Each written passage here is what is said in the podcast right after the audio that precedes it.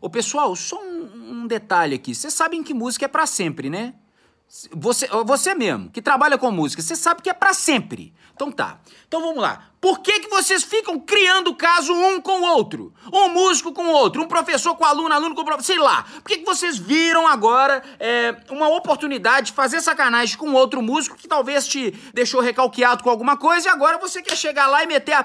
Bicho, não existe essa história de eu não levo desaforo para casa. Uma vez um aluno meu virou e falou isso, eu só fiquei pensando assim, coitado, né? Não nada da vida, nada. Não entende nada do business musical, não entende nada de ser um profissional. Deixa eu explicar uma coisa para vocês. Não levar desaforo para casa é algo que todos os pais falam pros filhos, né? Quando o filho tá lá no futebol, toma uma derrapada, toma um tapinha, o outro vai lá e quer dar em cima. Mas isso é pra, ó, quando a gente é criança. Quando a gente é adulto, a gente não pensa dessa forma, não, que é uma forma meio de pensar em vingança. Músico, se alguém fez mal para você e você consegue comer isso, né, e não adoecer, não morrer com isso, pelo contrário, que não mata, engorda, você fazer disso matéria-prima para você ficar mais forte agora e fazer mais música boa mais coisas boas, aí sim, meu amigo, aí a gente tá conversando. Aí é o jogo do adulto, é o jogo do cara que entende do business musical, que não tenta chegar lá e fazer uma sacanagem com outro, que deu uma ferrada anterior, agora é a oportunidade dele, e fica esse ciclo vicioso do ódio. Não,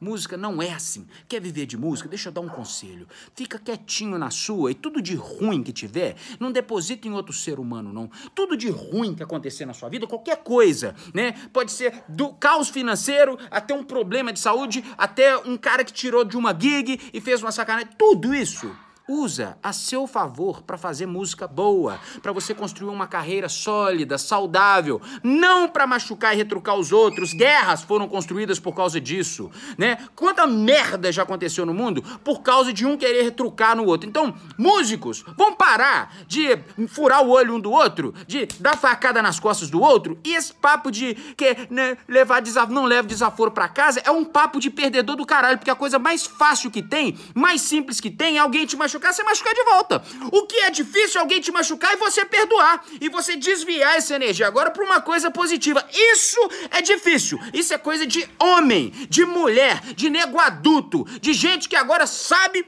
o que quer é com a vida. Porque essa coisa de chumbo trocado, chumbo trocado, na verdade você tá distraindo, gastando um tempo danado com isso e você não vai para frente. Você não vai viver de música, desculpa. Você vai continuar no seu interior, do interior, do interior, do interior, seu interior, fazendo uma sacanagem com os outros, porque talvez já fizeram coisas brutais com vocês, pagando agora uma vingança e ódio e achando que tá respirando melhor. Não, você tá cavando a sua cova, meu irmão. Viver de música é viver com glórias, com benfeitorias, com coisas boas, com coisas boas que você pode agregar para o mundo e não aproveitar de uma energia que fizeram com você ruim para retrucar para o outro. Já repeti, vocês já entenderam. Então, papo de não leva o desaforo para casa deveria ser outro, deveria ser assim: pega o desaforo e construa algo maior com isso. Vamos em frente.